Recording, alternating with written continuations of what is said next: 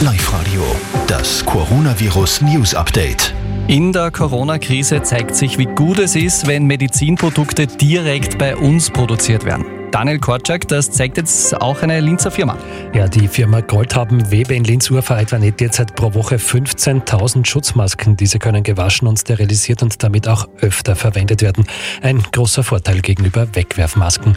Und auch der Sportartikelhersteller Löffler in Riedin im Innkreis hat, wie berichtet, kurzfristig auf das Nähen von Schutzmasken umgesattelt. Rund 800 Stück gehen hier täglich raus ans Land, ans Krankenhaus Ried und ans Rote Kreuz. Drei Minuten vor halb vier. Hier ist der Oberösterreich.